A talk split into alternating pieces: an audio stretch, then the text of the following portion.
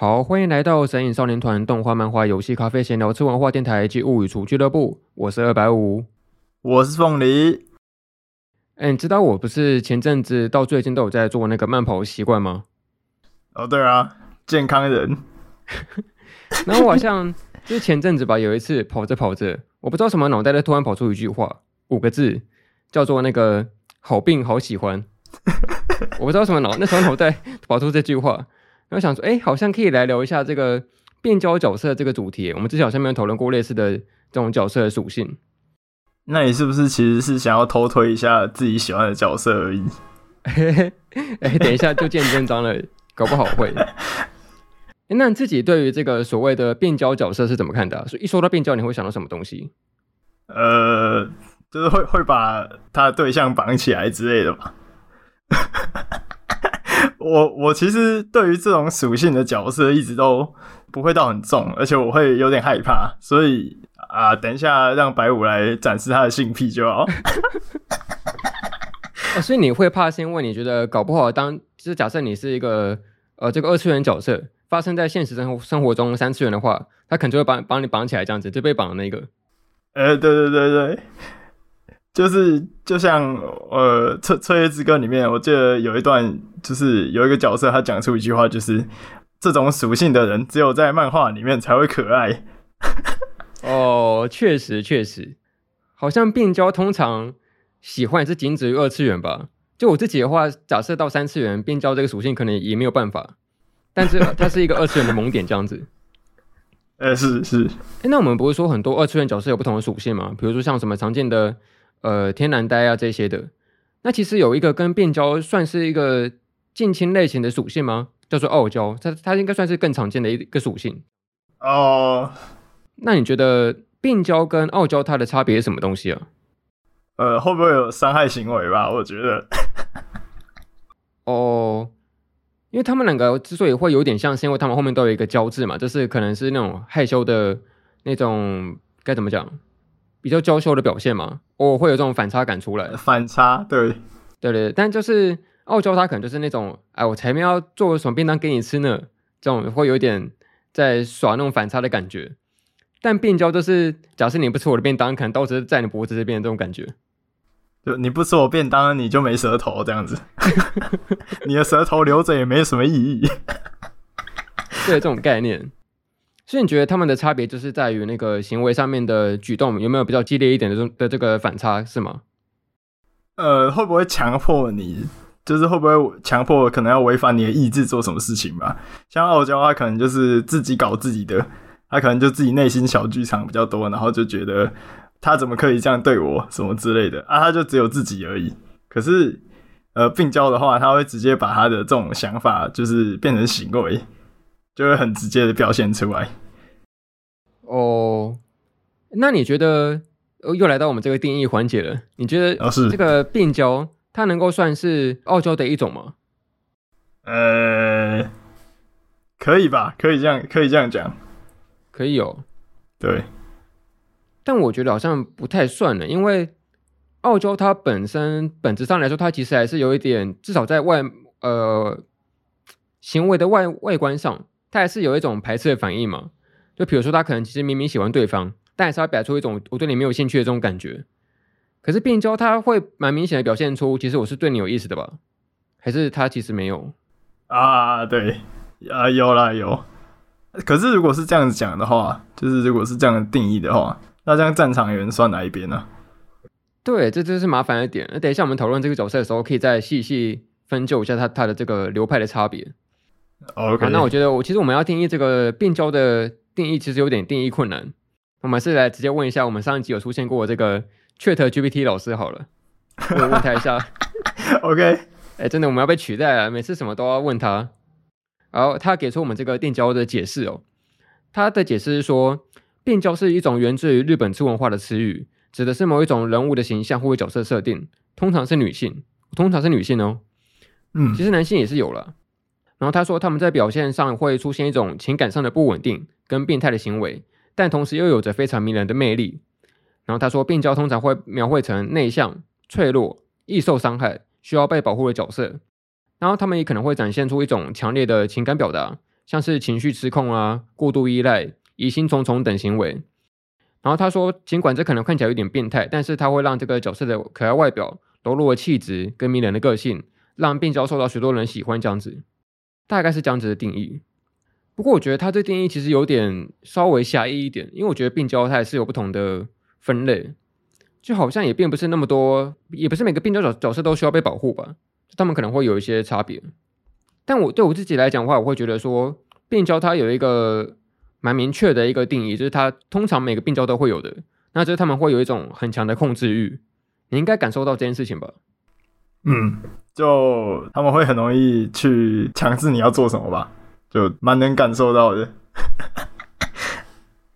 因为我觉得病娇跟傲娇他们的差别是在于说，他们可能都同样喜欢对方，但是表现出来的态度不一样。就比如说傲娇，如果你看到自己喜欢的对象跟别人可能有点暧昧的话，你可能会吃醋嘛。但是你并不会那种表现的很极端的，比如说我就是要你来跟我在一起这种感觉，他可能会用一些比较别扭的方式来表现。但病娇就是他可能会直接把那个跟你喜欢对象的那个暧昧对象直接从世界上移除掉这种感觉。要是他消失就好了。对对对对，就是从根本上抹除对方的存在，再激激烈一点这样子。对啊。蛮恐怖的吧？死死循环，凤梨在这集就是要把所有的话题引导到蛮恐怖的吧？那我是不是要反过来让你就觉得，哎、欸，这其实蛮可爱的？这是什么？那个病娇推坑大会？哎、欸，且我记得以前不是有一个蛮有名的游戏叫做那个病娇模拟器吗？嘿嘿，那个好像后来就没有再开发过了。但我记得好像以前那个 Beauty Pie 有实实况过，然后就变得比较有名这样子。哦，我以为你要讲心跳文学部 啊，对，那个也是病娇的一个一个角色，对，那也蛮有名的，对。但我觉得变焦只要她没有发病，就是她看起来还是很正常啊。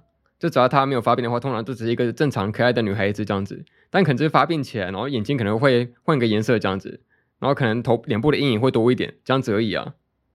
然后可能稍微会有沾一些红色的液体这样子而已啊。可可是最大的问题就是你没有办法确定他什么时候发病，这 这才是可怕的。哦，这是一个未爆弹的感觉。呃，对对对。那你觉得病娇有什么常见的特征呢？除了我们刚刚说的这种比较有强烈的控制欲以外，嗯，通常在就作品里面都会有拿刀子之类的吧？我也不知道为什么，是刻板印象吗？哦，刻板印象，就其实他攻击的武器很多种嘛，你可以拿枪啊，你可以拿拿订书机什么的，很多种攻击方式，就不一定要拿刀。对，但反正都是武器就对了。就然后还有就是，可能就是会突然大叫吧。哦，突然崩溃的这种感觉。呃，对。那你说这些比较像是那种外在行为上面的，那有没有一些比较内在心理反应的这种特征？呃，可以，就可能可以为了自己的对象去达到任何事情吧。跟傲娇的差异就是，可能傲娇他就只是做做他自己的，然后可能等到可能有其他的角色接近他喜欢的对象的时候，他才会比较大的反应。可是那反应也是蛮小的啊。但如果病娇的话，他就是就蛮直接的吧。哎呦，我不知道我在讲什么，完蛋了。呃，我觉得假设要说不是一种外在上面的，比如说那种比较物理式的特征的话，可能拿刀子什么的，有一种蛮常见的特征是病娇可能会那种疯狂传讯息给你吧。就当他今天有一个 很强烈情感的时候，他可能就会疯狂传讯息。这并不是什么物理上直接的一个接触，但就会给你一种心理上的压力吧，就冒出这么多讯息这种感觉。这可是，如果是这个这个条件的话，就是感觉不是只有作品里面出现诶。哦，现实中单亲也有。对啊，就可能在打你，在哪里，然后打了二十个二十个简讯这样子，然后打打可能打个十个问号之类的。哎、欸，这个真的不行了，看到会觉得很有压力。所以好像病娇就是会给人一种不知道什么时候会发病的紧张感嘛。就是最近不是实况有一个流行的词语叫做那个紧张的我老哥，你知道这个吗？那哪哪里来的？我不知道，我不知道这个。哦，好吧，好吧，算了，当我没走。OK。那我们来讨论一下好了，就是那个我们刚刚说完病娇的定义跟特征嘛。那你觉得，应该你你应该是不会觉得，但是我可能会觉得，就是所谓的病娇的魅力到到底是什么东西？这病娇的魅力何在？难道只有我觉得？你是电影是光，你是唯一的神话。呃，好啊，那你要不要讲一下，就是你自己认为的，就是病娇的魅力在哪里？简述一小段。最直观的就是跟不管是其他的傲娇，还是一些比较，你知道，也是有一些比较轻浮的角色嘛。他可能就是平常很随意啊，很轻浮啊，但认真的时候就会认真，就是这种那个反差感会让人觉得好可爱、好萌这种感觉。那病娇也是一样吧，他就是虽然你不知道他什么时候会发病，但是你会有一种给他当当他害羞起来的时候，或者是当他那个就可能有一些为你着想的表现的时候，就那种感觉还是蛮可爱的吧。但我觉得这有点算是一个滤镜的概念啊，就是你好像只把那些 可怕的东西忽略不看，然后就专看那些好的地方而已。我我我我相信，就是你刚刚这这些论述都是在被绑起来之前想到的。但我觉得还有另外一个魅力吧，我觉得这是最主要的魅力，就是我觉得病娇的魅力是在于说，它会给你一种你自己被需要的感觉，只是这个感觉会很强烈的被放大而已。哦，因为你在现实生活中很少会有一个机会有人这么强烈的爱着你吧？你你这么一讲，我好像突然可以体会。对啊。就你现实中，你走在路上，你去学校，你去任何地方，就不会有任何人会那种强烈的去，呃，对你有表示那种好感出来嘛。但病娇或者说这二次元角色某方面来说，就满足了这个我们想被爱的这种心理，只是他表现方式有点过于强烈而已，这样子。哦，哎、欸，我好像快被你说服哎，大成功。这种病娇推坑极速这样子。病娇推坑。那所以，我们应该都有个共识，就是说，假设病娇发生在三次元，应该都没办法接受嘛？哦，对啊，对吧，不太能接受吧？但是可能在发生之前，你不会感觉到。因为我记得前阵子不是有一个新闻，就好像也是一个日本的一个女生，然后他就他就被冠上是那个三次元版的病娇，好像也是拿刀杀掉自己的那个一个情侣的这一个新闻这样子。你有看过那个新闻吗？有啊，好像最近的吧，有有有听说。哦，看起来还是蛮恐怖的啦。对啊，对啊。而且就你找死人，就算你再怎么喜欢，你也感受不到，你也表达不出来了。嗯，就比较极端吧。那它其实还有一种病娇，但是它并不是发生在可能官方上面的一个剧情，因为算是被二创之后的黑化的病娇吧。你有知道这种角色吗？就比如说什么孤独摇滚的红夏，她表面上看起来就是一个阳光少女，啊，实际上可能就是有黑化的倾向这样子。不要再黑了，拜托，不要再说了。你知道那个五等分的新娘这部作品吗？啊，我知道，我知道。对，你大概知道嘛。反正就它就是一个有点后宫感觉的一个恋爱漫画。然后它是有五个女角色，她们是五姐妹这样子。那你知道他们那个老大叫做一花吗？对。那就看过有一个那个算是同人的一个漫画，然后他因为那个呃漫画名称叫做五等分的花嫁嘛，然后他只画那个五等分，然后是物理的五等分。哎、欸，你说什么啊啊？那个既然我们分不出胜负的话，那就一人分一点吧。啊，对对对，讲求公平嘛，我们就把这个我们的爱人给五等分这样子。有点恐怖。可是可是蛮好，就是可能是因为不是在现实里面吧，可能就会觉得蛮好笑的。好了，那我们就来正式讨论一下我们今天讨论的这个病娇的一些相关的角色吧。哎、欸，首先第一个应该也是最直观的，我觉我觉得只要一提到病娇，你如果没有提到这个角色，那其他角色也不用提了，它已经是无人能出其右了，它是所有病娇系角色里面的一个指标跟标杆。那就是这个。一说到病娇，一定会提到有一部作品叫做《未来日记》，它的女主角叫做我妻有奶。哎、欸，真的，我真的是因为我在录这集之前，我想先试着看看大家一提一提到病娇会想到什么角色，然后全部清一色都是回答我妻有奶。就大概是可能近几年来最有名的、最有名的一个角色了吧？对，而且《未来日记》这个作品好像也是十年以上的作品了吧？我记得。也是蛮久以前的，哎，你知道我第一次听到这个作品是在我小学的时候，是我那时候我一个小学同学告诉我的，然后其实我也没看过，但他那时候就已经算是有点算是我们现在那种说书类型的风格，那已经把整个作品的剧情全部跟我讲过一次。那还好是因为我现在时间过得够久，在看才会忘记那时候他跟我讲的话，不然我就直接被剧透了。但就是从就是由此看来之后，那真的是隔了蛮久的一个作品。然后这个作品应该算是我们两个就是最近为了讨论这个主题，所以又再拿出来看这样子。所以你是最近才看的吗？但我也是最近才看的、啊。呃、欸，就是很早以前就耳闻过这个作品的大名了，但是一直没有机会去看。然后这次就借着这个节目的主题，就来看一下这个作品。呃，其实意外的蛮好看的，它的设定什么的都蛮新颖的。就是我觉得一开始的那个设定，有时候就它它其实设定的蛮蛮好的。然后虽然有时候会让人觉得有点中二，可是看到最后的话，我觉得是没有没有浪费时间的感觉，就是还蛮喜欢的。哎，对对对，我也是同样的感觉。那我先简单介绍一下这个故事大要好了。呃，《未来日记》这个作品，它的主角叫做一个天野雪辉，他是一个中学二年级的男生。然后他其实在学校算是一种那种边缘人吧，就是他常常可能没有什么朋友，然后也不太去参加什么社团，然后就是可能在学校里面就算是一个被孤立的一个男孩子这样子。但是他特别就在于说，他有一个蛮有趣的习惯，他就很喜欢把日常中看到的任何大小事情。全部写成手机，写写成一个日记，然后记录在手机里面。而且他那时候用的手机还是那种折叠式的手机，就比较古早一点。然后他不管看到同学做什么事情，自己发生什么事情，然后就用一个可能呃几分几秒，然后全部一一记录下来这样子。啊，就他就是他一个平常的兴趣。这个男生这个主角，他其实有一个习惯，就是他常常会幻想出一个世界，就是那个世界里面有一个神叫做宙斯。然后他就是会常常跟他对话，就有点中二的想象这样子。然后他就是什么时间跟空间之神啊，一个很伟大的神这样子。然后出现在他的那个幻想世世界里面。然后有一天，呃，这个主角他的手机就突然出现一个变化，然后就告诉他说他来参加一个生存游戏。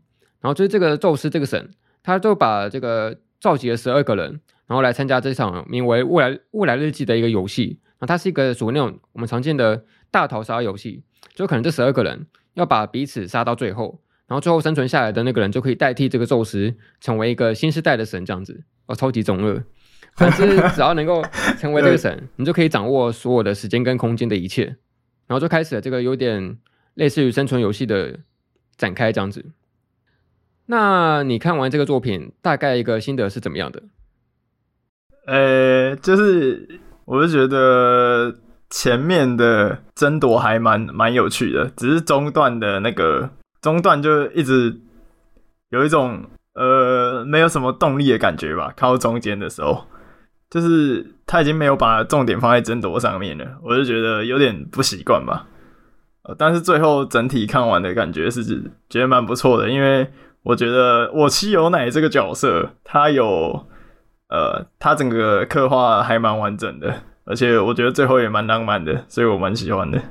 哦，我刚刚忘记补充了，就是这个作品之所以叫《未来日记》，是因为这些角色，我们刚刚说这个大逃杀里面所有十二个参赛者，他们每个人都能够预知未来，然后靠的就是他们手上的一个手机的日记。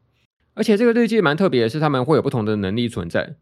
就比如说主角他因为呃可能习惯把生活中所有的事情记录下来，就他就是一个无差别的记录者，他就能够呃手机上面的日记。就会显现出未来发生的事情，这样子，那他就能够透过那个上面的资讯，然后来预测自己的未来，甚至于自己可能会被杀死都会知道。但只要这个事情，未来这个事实，可能在经过了一些事件被改变了之后，他这个未来就会消失，然后改变成另外一个世界线的未来这样子。所以每个这十二个人全部都有预知未来的能力，但他们预知的方式会各有不同，所以导致于说这个斗智或者说互相厮杀的过程就变得蛮有趣的。然后我们来说到这个，我们今天主要要讲这个我妻有奶。他其实，在最一开始是对于那个男主角，就是那个雪辉，他一直抱有一种很莫名其妙的好感。然后这个好感甚至明显到说，他会时常的跟踪他，变成一个一个跟踪狂。然后会就是可能有事没事就会盯着他看，然后冒出那种好像很迷恋他的那种表情。然后因为我们刚刚说那个未来日记，他有不同的能力嘛。然后像是这个我妻有奶，他的能力就是因为他喜欢看着。男主的发生的一切，就他的手机，就他的日记，只显现出男主的未来而已。这就是一个超级那个迷恋的一个状态。那呃，你觉得我妻优乃这个角色对你来说有没有一个大概的一个评价？大概是怎么样的？对你来说的感想？我一开始觉得他很可怕啊，但是，但他外形算可爱的吧？哎、可爱赢了，就就已经已经不管什么其他属性了啊，他长得很可爱，赢了。呃，还哦，就就是我我一开始就觉得他很可怕吧，可是后来就是慢慢的，当能够理解他的时候，就会觉得他蛮可怜的吧。就整个评价就倒过来，原本可能会觉得啊、好恐怖哦，然后后来就会变成呃不行了，我好同情他哦，而且他其实也蛮可爱的，就是 整个整个认知被改变了吧？就本来觉得病娇完全不行，啊现在可能会觉得好像还还可以。就我现在可能去重看那个物语，然后看到正常人的片段，我可能会觉得嗯好像还蛮可爱的这样子。哦。因为其实我其实用来他的身世，他有一些过去的身世背景跟一些一些家庭的因素，才导致于说他现在的个性嘛。对。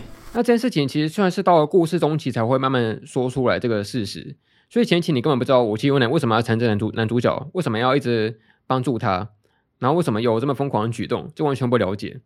因为算是你一些了解他的一些过去的经历之后，才会更同情他的这种表现吧。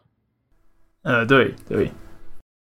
而且老实说，我觉得，因为它这是一个生存游戏嘛，其实是需要互相厮杀的。而且这个厮杀的过程，有时候甚至他们主角两方都只是单纯的国中生而已，其实没有什么一些特殊的战力。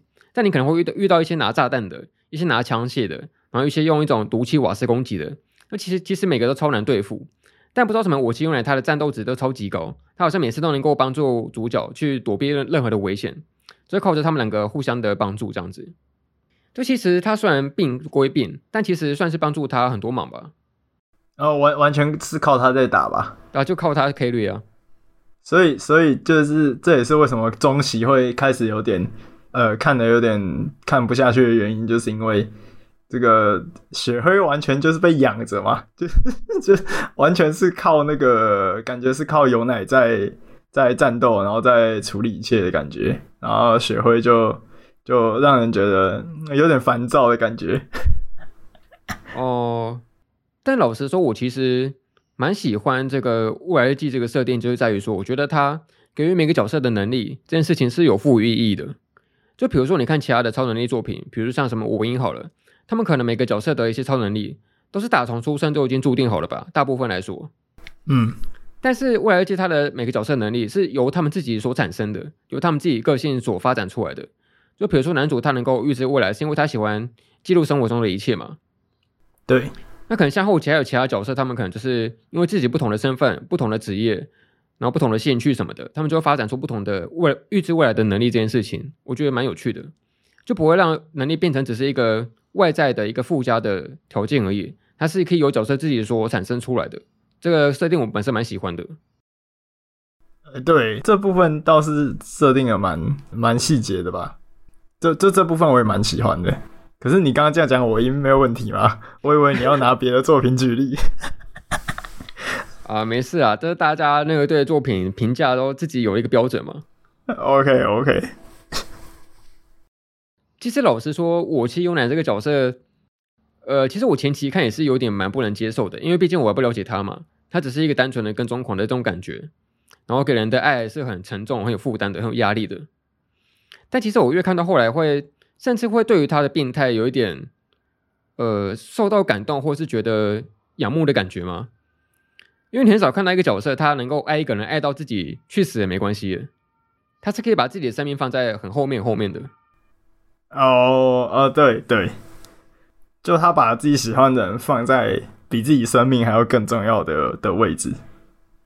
对对对，而且我觉得你刚刚不是说那个可能一些病娇角色。他们可能很难掌控吗？他可能随时都不知道发生什么事情，就会开始发病起来这样子。嘿，但我觉得武器用来他虽然看似无理取闹，但其实他的心里意外的单纯呢。因为他之所以会发病，只是因为他不想让自己喜欢的人可能跟别人在一起，或者是被别人抢走这样子而已。就其实很单纯，只要能够阻绝这件事情，他就不会发病了。哦哦，对了，哎、欸，对，这样怎么说呢？这样这样是比较蛮好控制的嘛。但也并不是说你只要了解就能够控制啊。就像是你什么投资股票，你只要看什么基本面就会投资，那根本就大家不用管了，直接投资就好了，赚每个人都赚大钱嘛。但事实上就会很很多意外出现啊，就是你会你会不知道说哪时候他会，呃，你可能把一个 A 的路线给阻断了，然后可能 B 的路线又让它发病起来，说不定。对。然后我觉得，就我希用来它的声优的配音员还蛮好的。我它不是在里面有配那个很多不同的声音吗？就他的平常声线可能算是那种比较娇娇柔可爱的，然后黑化的时候可能就突然有那种男子气概出来这样子。然后可能发病崩溃的时候又是另外一个声线，那个声线真的很多元诶，超级强。真的就是那个表现真的很很震撼吧？就是尤其是第一次听到那个发病的时候的那个声音。然后跟他平常讲话，可能叫那个 Yuki 的声音，就就那个反差挺大的，对。而且我记得他不是有一张那个典藏的病焦脸吗？好像是第一集动画第一集的最后面吧。他不是有那个从摄影机从下往上拍的视角，然后可能是一个比较偏向紫色色调的色调的画面。那他只是把那个两手扶在脸颊上面，然后露出一个超级病焦的表情。哎，这是一个很经典的一个病焦脸呢。就最最有名的那个，就是未来日记最有名的图，就是那一张，然后跟那个另外一张是拿着斧头，然后有一堆血的那个嘛。哦，对对对对对对对对对，确实是蛮可爱的。就是如果只看一张图的话，我开始了，我开始觉得可爱了。嗯，大脑开始不对劲了。不过我其实。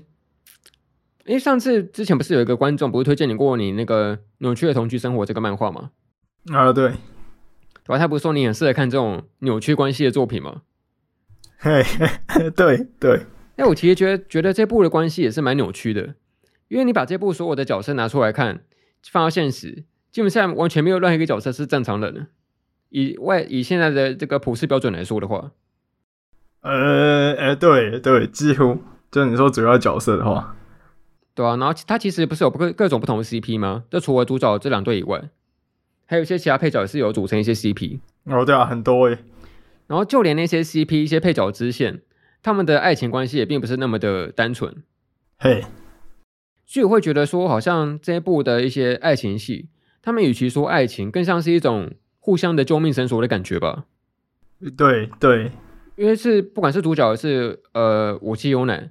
他们都会有各自一些可能家庭的一些 issue，然后可能会有一些想被爱的关系，但他们只是一种好像以抓住对方为救命绳索的呃动力为由，然后去靠近彼此，而不是真的喜欢对方的这种感觉。我其实蛮喜欢的，它会给我一种很自私的真实感吧。因为很多爱情作品，它其实并没有让我感觉到说男主男女主角可能为何相爱，感觉不到这一点。但我觉得《未来日记》他们的爱情即使扭曲。至少能够说服我说，哎，他们是真的有这种，呃，想抓住彼此的念头。然后这东西是不是爱情都好，至少那个感觉是蛮真实的。表面生存游戏，实际上恋爱作品。对对对，所以就是就像你刚刚讲到的那个，呃，有人推荐我看扭曲的作品，然后我很适，可能我很适合这类的作品。然后这部作品的里面的很多 CP 也都蛮扭曲的。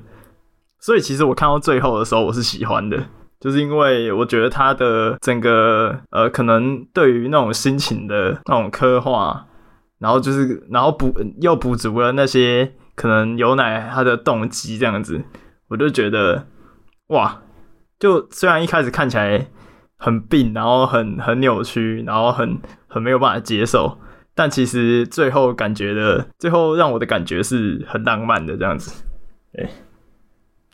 哦，我其实我也蛮意外，说我自己自己会算喜欢的，因为我其实不太会看这种大逃杀类型的作品，就什么近几年不是很多吗？用什么要听神明的话，对，什么国王游戏之类的，直接讲出来没差了。对，这种大逃杀作品通常会给我一种好像我脑袋直接被拔除的感觉，就我好像我的感觉我的智商在流失耶，在看的时候。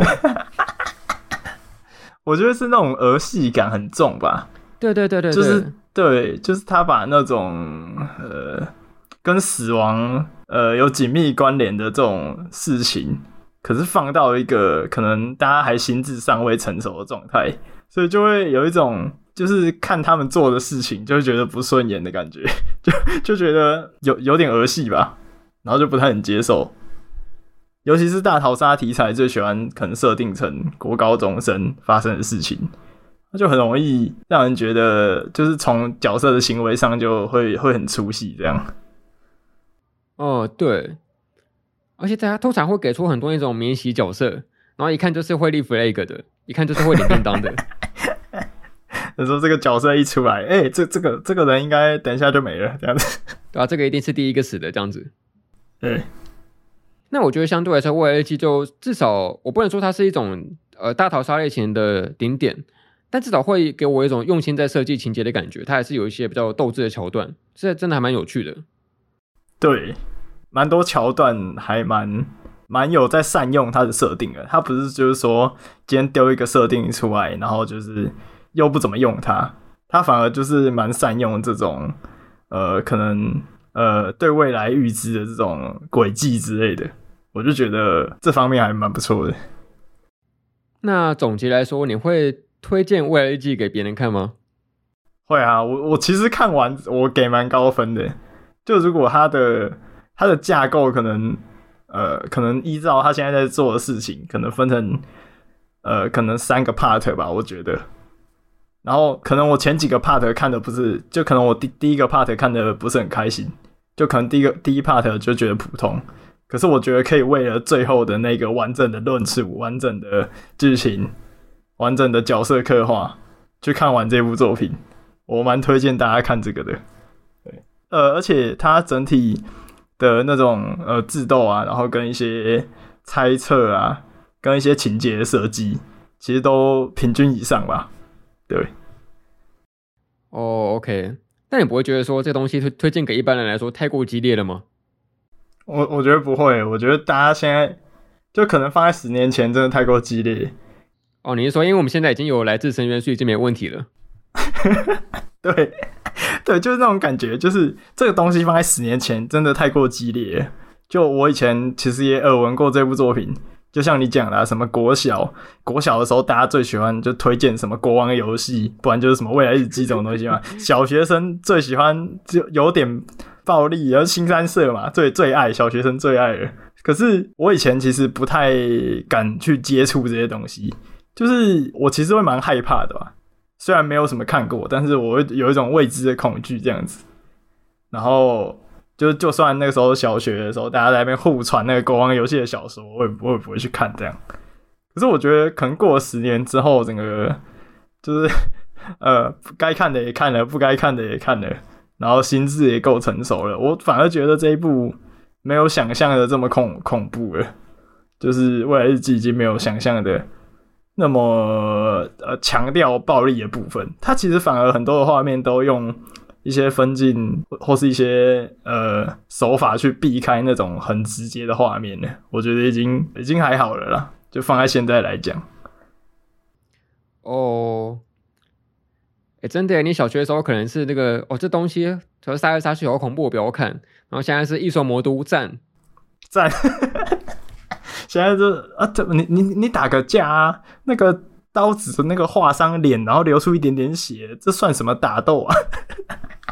根本不够看嘛，整个坏掉了。啊，那未来季差不多这样子，我们来推荐第二个角色。但其实你知道，把任何角色摆在我妻未来后面，就好像像都不太能看的，你知道吗？假设要讨论病娇角色的话，就呃，他可能是这个属性的可能 S 级了，然后就已经在没有办法再掏出差不多的，除非你要讲什么什么日在校园之类的才有可能吧。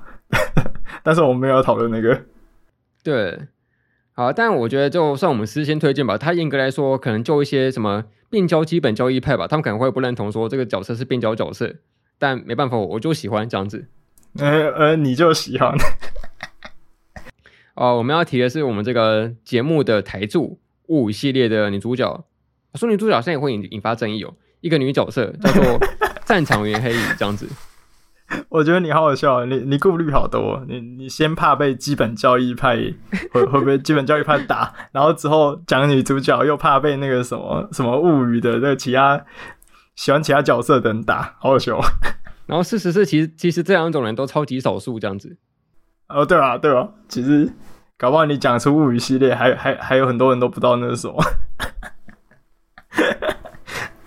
啊，那我觉得这一趴交给那个我们的物语厨专家来介绍好了，就简单稍微介绍一下我们要提的，可能算是物语系列的第一部《画物语》的一些故事情节，然后跟战场与黑衣这个角色。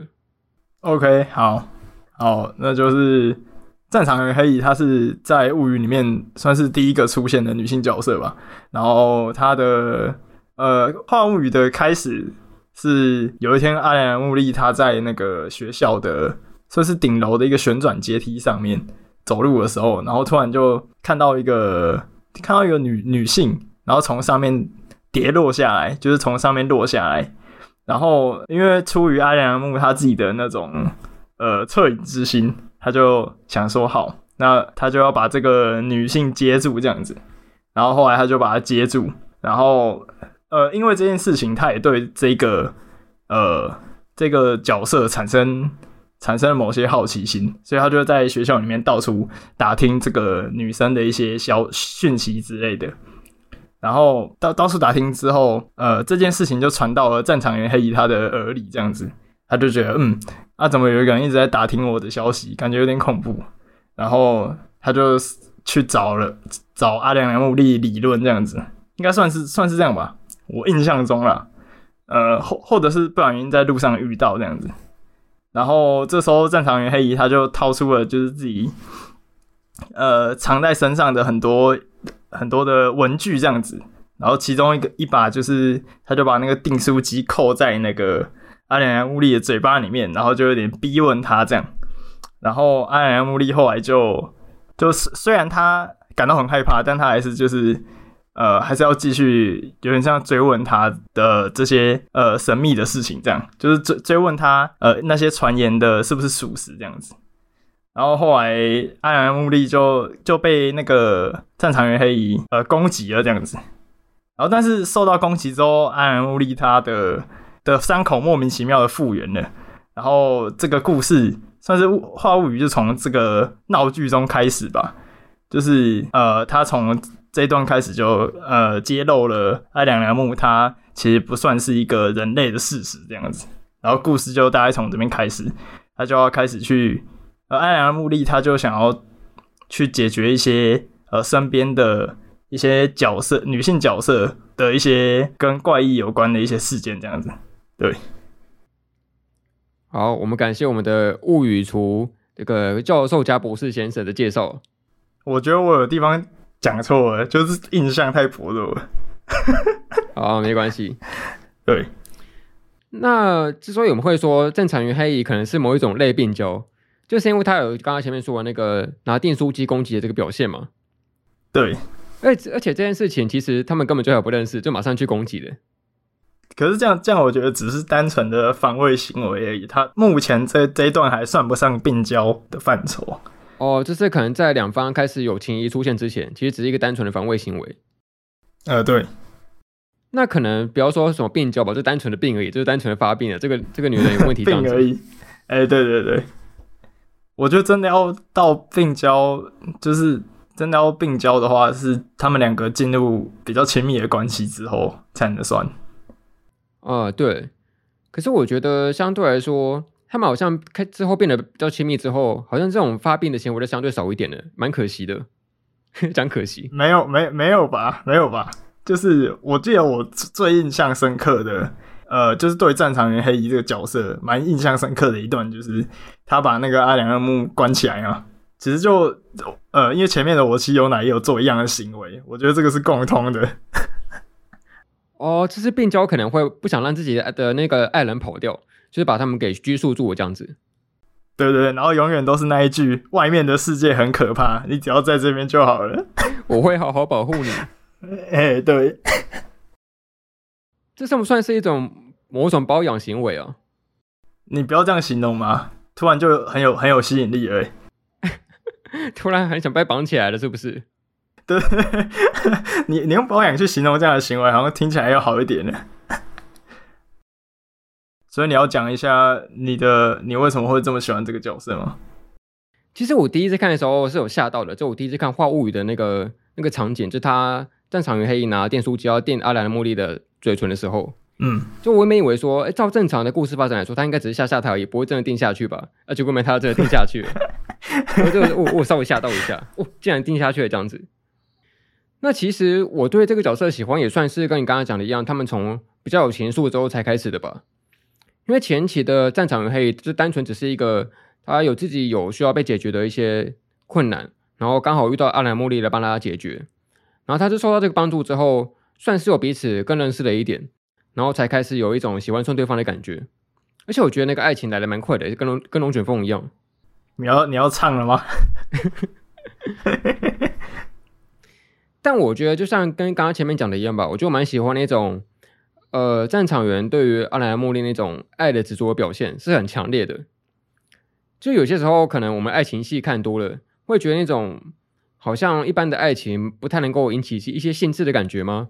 就好像要再强烈一点，才会有那种被激动起来的感受，这样子。你是不是不喜欢路边的玫玫瑰？你你喜欢什么带？一定要有带刺的。一定要类似那种马六里面的死人花这样子，而且给我跳起来喷火球。我突然想到说，因为因为那个战场员对于阿兰·莫莉的一些爱的表现，不是有时候是透过一些暴力来表现的吗？比如说可能会拿刀子逼他，或是拿什么电书机威胁他之类的。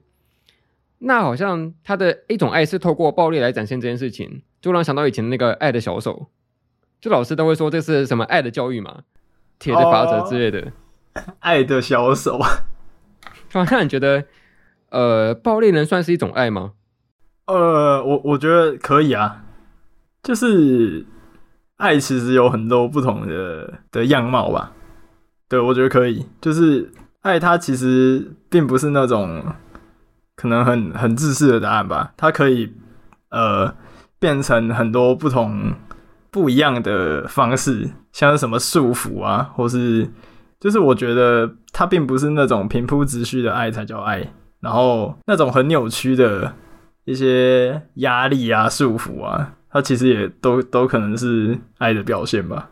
所以我觉得暴力作为爱的一种，其实是是是可能的啦。对，我真的觉得我们开始扭曲起来了。就你刚才这段言论，假设拿去放什么脸书社团，一定马上被延上的。你要放那个黎明的脸，就不会被延上。爱的是爱的是，呃，我其实蛮喜欢战场员，除了他这种比较偏向于激烈的情绪表达以外，就算是比较外在的一个表现吧。但我觉得我更喜欢的是他那种呃很直接的情感。就比如说，可能在当那个战场员跟阿兰·莫莉开始有点暧昧的时候，战场员不是有要求说他给他一个正确关系的定义吗？否则他不知道说他们到底是处于是什么样的状态这样子。那我其实很喜欢他直接去要求这一点，就你知道，很多时候可能男女关系谈暧昧的时候会很扭扭捏捏嘛，然后很不直接，然后很进退两难，就会在一种僵持不下的状态里面。但是这时候战场原就会给你一种我要直接去确认这段关系的感觉，就我蛮喜欢这种直接的感觉。呃、欸，对，这这这方面蛮好的，真的，就因为常常会扭扭捏捏的，就搞不清楚现在的现在的情况，这样搞不清楚现在的。关系究竟是什么？对，然后我觉得，虽然我们说战场原黑有一点变焦的倾向，但其实我觉得对象假设是阿兰阿兰的莫莉的话，好像也只是刚好而已。因为阿兰的莫莉他就会有一种给人一种好像很花心啊，很喜欢去拈花惹草的这种感觉，就好像就就需要给他一个变焦的角色来给他治一治这样子，因为像是那个呃唐三藏治孙悟空的感觉吧，把他压住那种，把他压在那个五指五指山下紧箍咒，对，一个紧箍咒这样。就你敢到处乱来，然后就给我小心一点，这样子。你讲到这个，我其实我想到那个《伪物语》里面有一段剧情吧，就是爱良木后来离开了那个，就挣脱了那个监禁之后，他去可能去找很多的女角聊天，然后回来之后又遇到又遇到正常人，然后正常人就跟他讲说，哦，还真多什么女性爱着你，然后他的那个瞳孔就可能眨眼，就闪过很多不同角色的剪影。然后，然后后来他又，可是他后来又跟他讲说，就如果这点程度的外遇的话，我是可以接受的。我觉得那段蛮有趣的。对，哎、欸，我觉得这反而更恐怖哎。就假设他今天露出一个很生气的表情的话，那可能你还会知道要怎么道歉，要怎么解释。但假设他今天是笑笑的跟你说话，那反而更恐怖哎。我说哦，你回来这样子，然后露出一个眯眯眼的笑容，这样，这样反而更恐怖，超恐怖。这样子就完全不知道那个底线在哪里。哦，就我们上次说的、啊、那个后面打叉 D 啊。哦，如果这样的外遇是没问题的叉 D。所以我觉得你刚刚说的有点像是那个所谓的正宫气场嘛。嘿嘿，他其实不太会去在意说他怎么去沾花惹草。反正他的他自己也明确知道说，呃，自己一定是会站在这个比较属于这样讲正宫有点奇怪，因为他算是后宫吗？你说物语吗？对啊，现在是定义型节目，定义型节目新的一个环节的一个新的环节，物语算是后宫吗？我我我觉得算了，我个人觉得算。哦，你觉得算？对，我觉得算。你这个算是指对观众算，还是对阿兰的目的算？对观众吧，因为我觉得他他的爱是有分别的，他他每对每个角色的爱是是是不同的，这样子就不是不是都是男女的那种呃爱情的那种爱，他他有点区别。我、哦、可能对妹妹的爱就是亲情的爱嘛？挂号问号，挂号问号，可能对于小忍就是那种有点责任感的感觉。哦，对，所以所以我觉得他他还是有一点区别。当然，就是如果你要广义来讲，就是啊啊，很多个女角搭一个男的，啊，那个男的爱着他们所有人，那那这样这样这样子，应该就是啊，应该就是后宫没错。因为其实，在《化物语》之后，它物语系列还很长嘛，它有不同的物语。但其实，在《化物语》之后，正常人的出现的频率跟它的次数，其实相对来说就变得慢慢稀少了许多。但即使是这样子，我觉得他的正宫气场是一直维持在作品里面的，这件事情蛮厉害的。就他已经自信到说他能够接受阿兰的茉莉这些行为，然后依然知道说他们两个关系是很确定的，完全不会质疑。呃，可能会质疑，但是相对就是说，说他就是有那种呃，我们两个关系是很坚定的这种确认感、信任感出现了。对。那好像这样子的话，其实就不用那么病了吧？因为他能够确认这件事情的话，就不需要我们前面说那些病娇的那种。想去，呃，可能会出现一些嫉妒心啊，或者是有些控制欲产生。他相对来说就好像不需要发病了，因为自己已经确定说，呃，我们两个关系是很坚定的这种感觉。对他，他就不担心这件事情了，好像就变得慢慢变得没有那么有攻击性，后面就越来越可爱。对，哦，但我好像还是觉得说他要变一点比较可爱。哎、欸，那个大家就是听节目的知道了吧？白五的性癖，哎、欸，没有，这只是其中一部分而已，就不是全部。哦、oh,，OK，OK，、okay, okay. 就是可能他只是从那个拿刀子变成拿拿拿叉子嘛，一样还是有攻击性的。就可能他拿拿叉子问你什么草莓之类的，那、啊、你还是要吃的很紧张这样子。就可能一不小心就抽进去这样。你你记不记得有一段就是塞巧克力的那一段？哦，他手伸过去嘛，然后艾良良木还用一个很可怕的表情，就很害怕的表情看着他，然后结果他只要塞塞巧克力到他嘴巴里而已，就、哦、那个对对对转变，我觉得还还蛮蛮蛮好的，蛮不错的。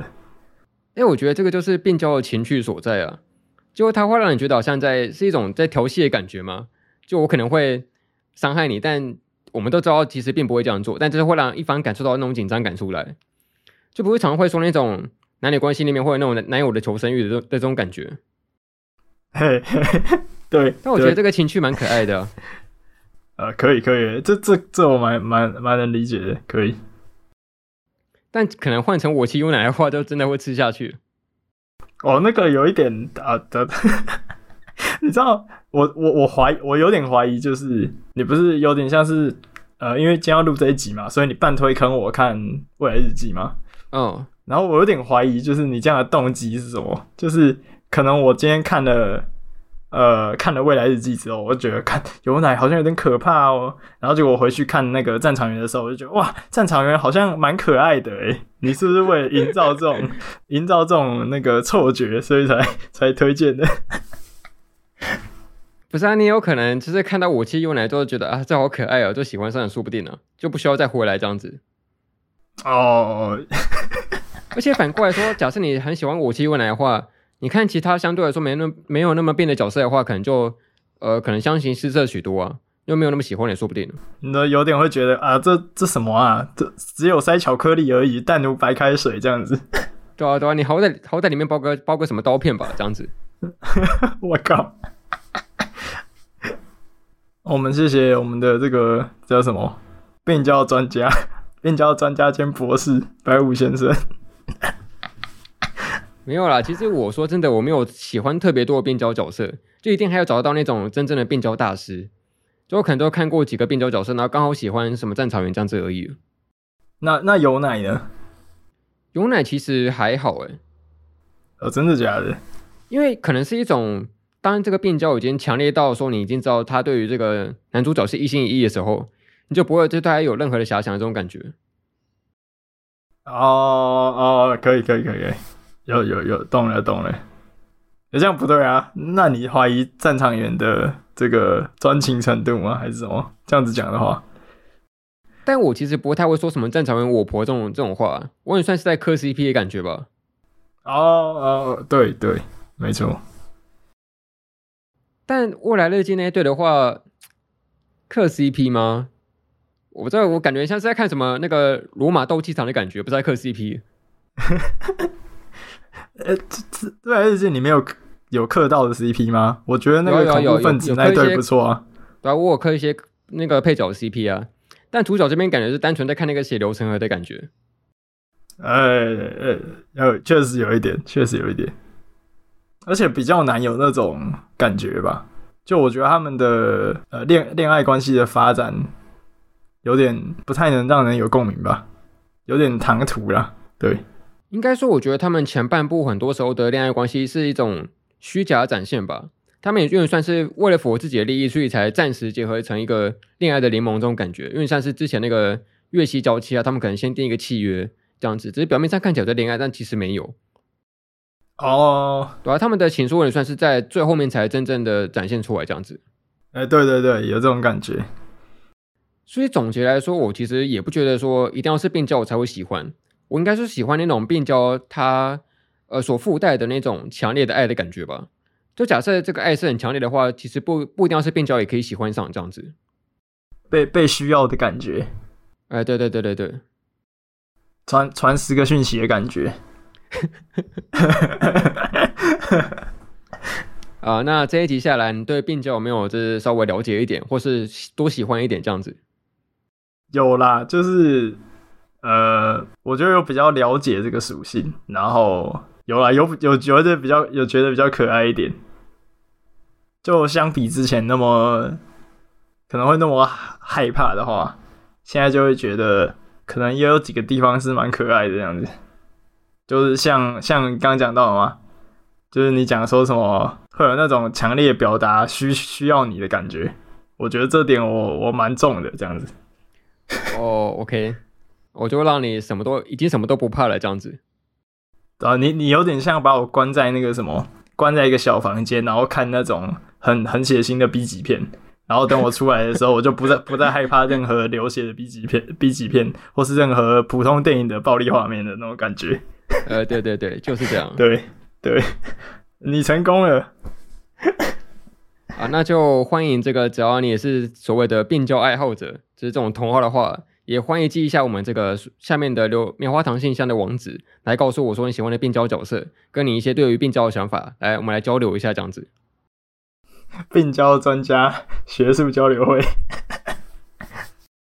好啦，那我们今天这一集就差不多到这边吧，我们来做个收尾。然后结果有人还在找，还还是背不起来。